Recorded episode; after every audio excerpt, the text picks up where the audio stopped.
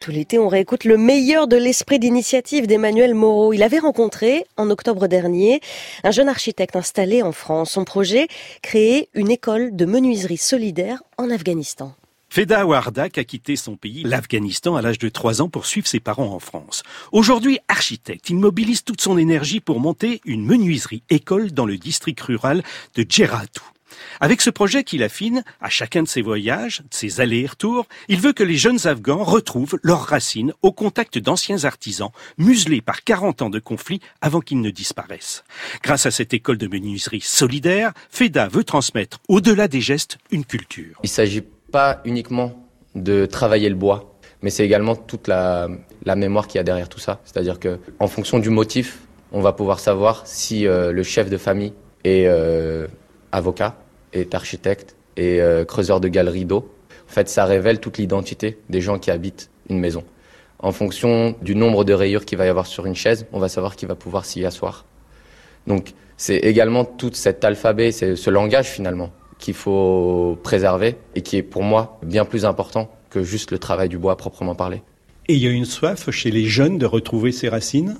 C'est assez euh, tragique pour moi parce qu'en fait, quand je parle avec eux et que je leur dis qu'est-ce que vous voulez faire, ils me répondent peu importe en fait. Euh, ils veulent juste faire. Parce qu'en fait, les opportunités sont très rares. Tout le monde est paysan. Pour ça, il faut de l'eau. Sauf qu'il y a de moins en moins d'eau. Les sécheresses sont de plus en plus nombreuses. Les conflits font que des systèmes d'adduction d'eau ancestraux ne sont plus fonctionnels.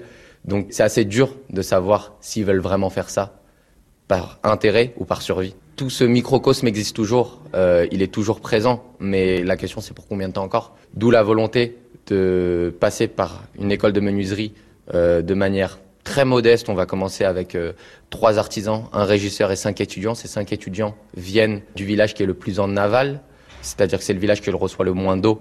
Dit autrement, c'est le village le plus pauvre. Et on va commencer à travailler. Et si le projet prend, on va pourquoi pas essayer d'ouvrir d'autres euh, branches sur le travail des tapis, de la calligraphie.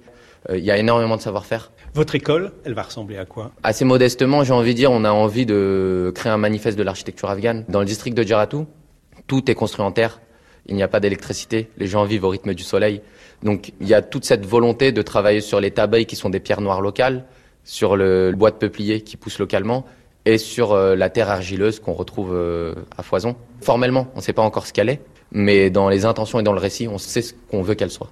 Feda Wardak a obtenu une bourse Déclic Jeune de la Fondation de France pour continuer son action et construire son école de menuiserie.